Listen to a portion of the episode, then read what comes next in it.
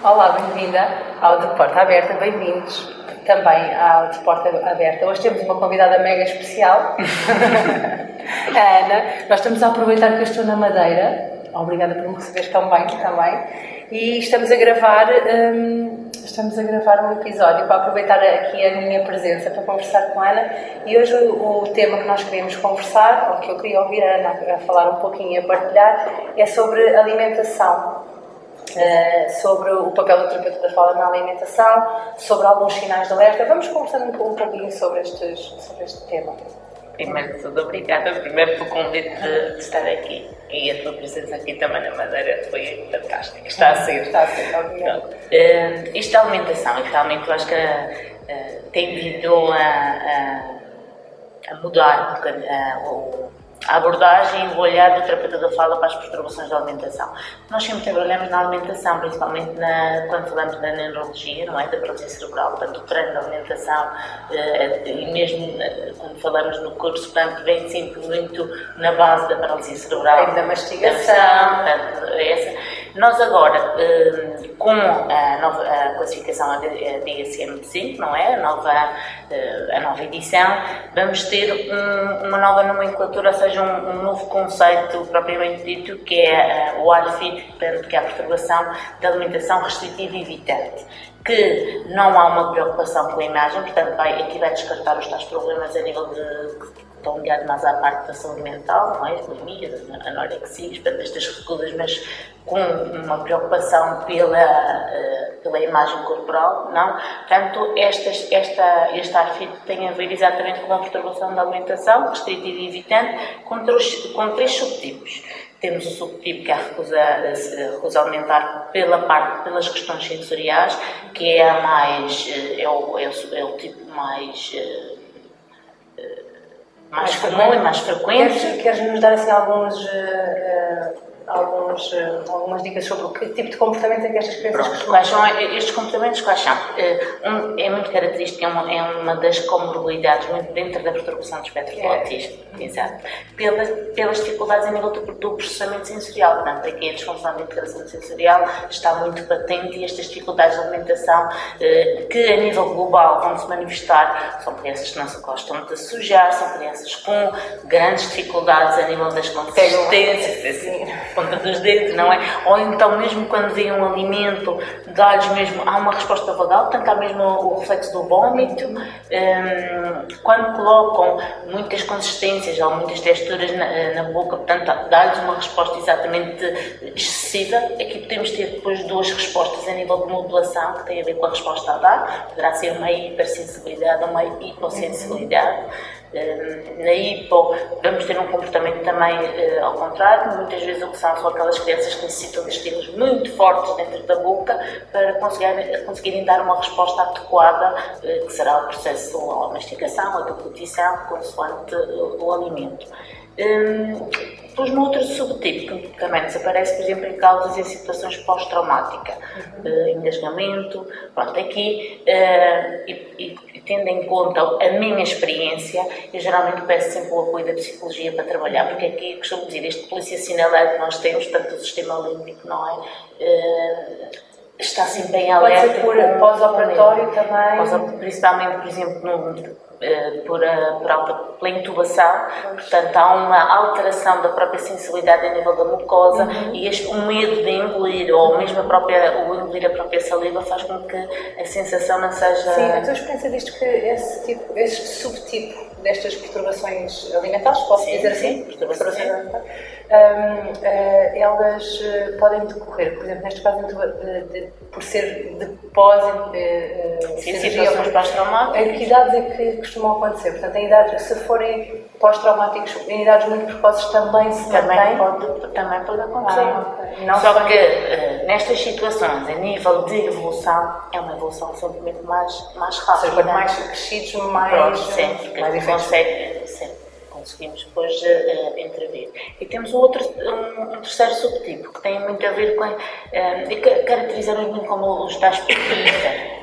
Não é aquelas crianças que comem um bocadinho de tudo, mas muito pouco. Portanto, há um desinteresse mesmo pela alimentação, aquelas que nós chamamos, a mãe diz, oh, eu chamo tantas vezes uh, e uh, quando é para, para, para, ir para a mesa, eles inventam sempre ou vou à casa de banho ou tenho, tenho que acabar no trabalho. Portanto, não é que não haja ingestão do alimento nestas, nestas crianças, qual é o problema? Gente, um, e, e o que se sabe, eh, dentro destas perturbações da alimentação, nós temos de ter atenção é a quantidade de alimentos, diversificação, tendo em conta a roda da alimentação, quantos alimentos é que estas crianças têm. E o número 15 aqui é, é importante, de caracterizarmos, de fazermos uma tabela, quais são os alimentos e dentro da, da, da, da roda alimentar, se eles fazem uh, todos os nutrientes que sejam necessários para, para assegurar que... a saúde, não é? O aporte calórico e nutricional, principalmente em idades muito precoces, o cérebro precisa de nutrientes para, ainda antes dos dois anos, totalmente ligado depois à, própria mielinização do sistema nervoso central, não é? A gente sabe que déficits de B12, vitamina de B12, são, são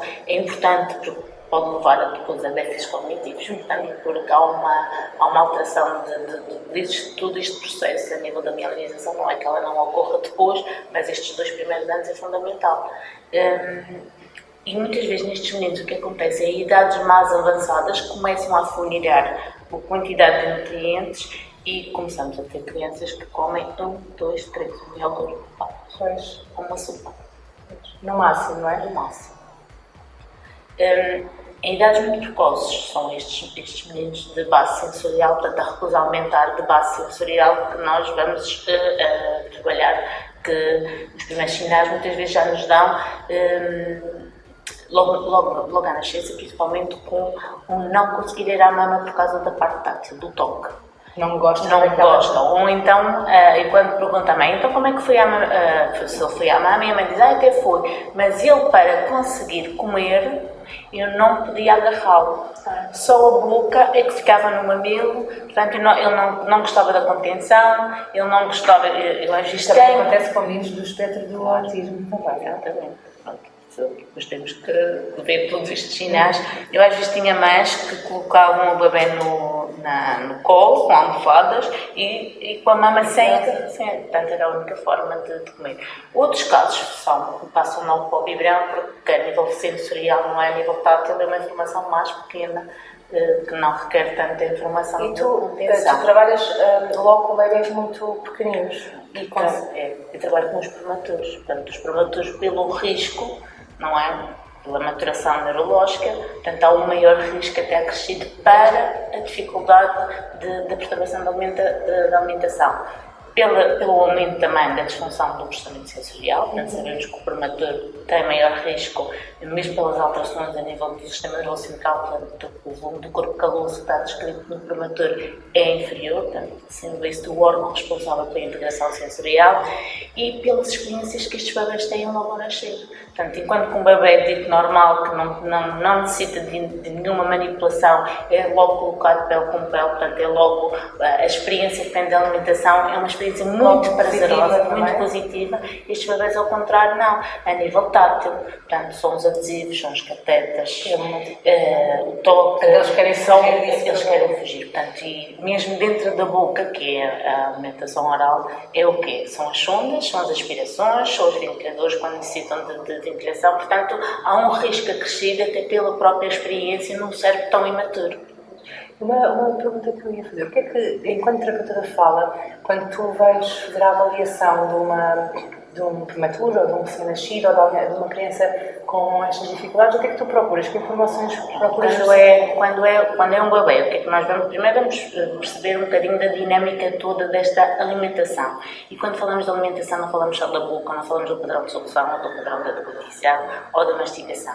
Vamos perceber o que é que acontece neste momento que é a alimentação. E não é só com a criança, é também com o alimentador que, se for eh, a mãe, se for o pai, se for a família, dependendo.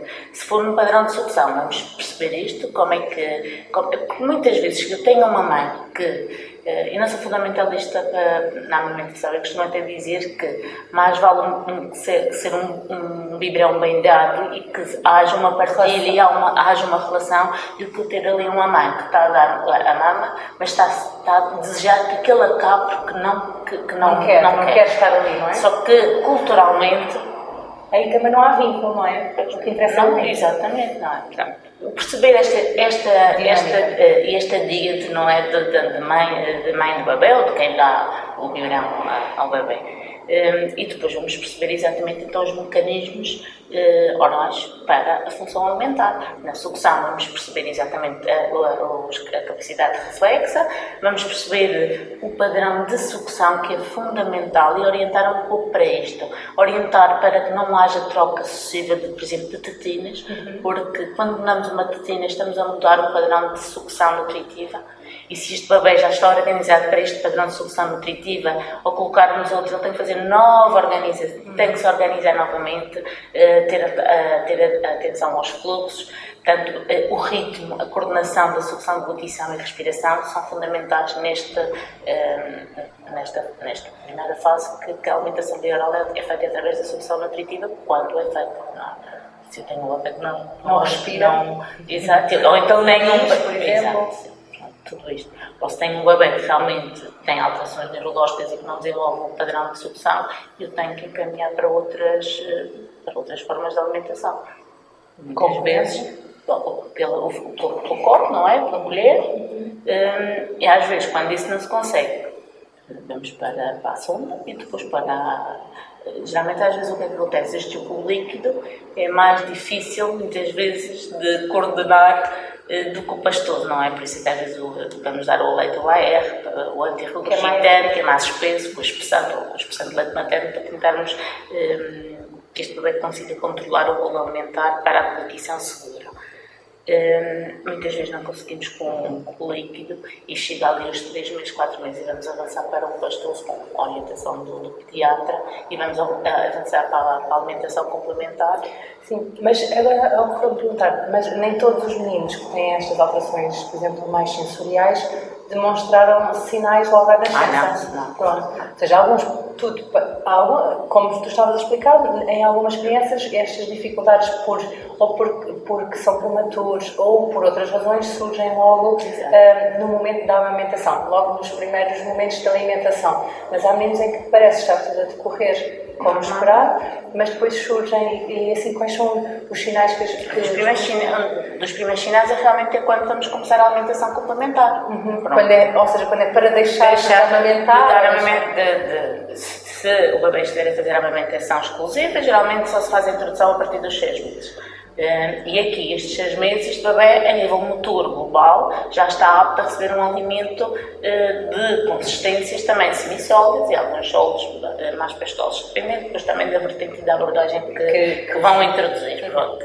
Eh, Mas aqui, quais, quais serão os primeiros sinais? O primeiro sinal é a criança não querer tocar no alimento, porque a nível de desenvolvimento motor global, a criança aos 6 meses o que é que faz? Pega nos, nos objetos e leva à boca. Que é o que então E esse quer pode ser um explorar. dos sinais, que é, a não exploração logo. de objetos. Exatamente. Logo. Outro sinal é que as mães referem, se não for comer, ele leva à boca. Ah, Se, é comer, com- eh, se há comida, se é o alimento, ele não leva. Isto tem o quê? É porque a comida suja. é suja.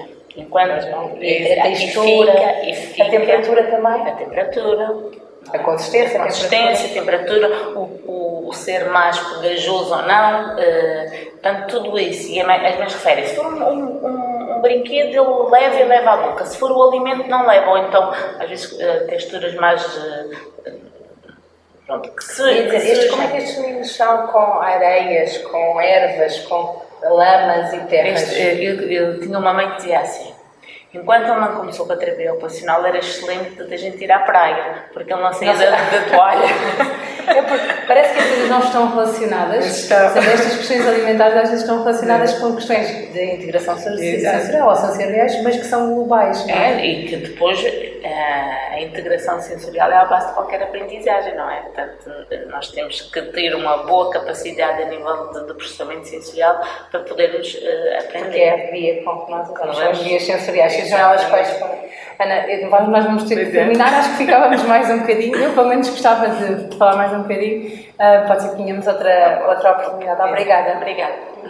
Adeus, até ao próximo episódio.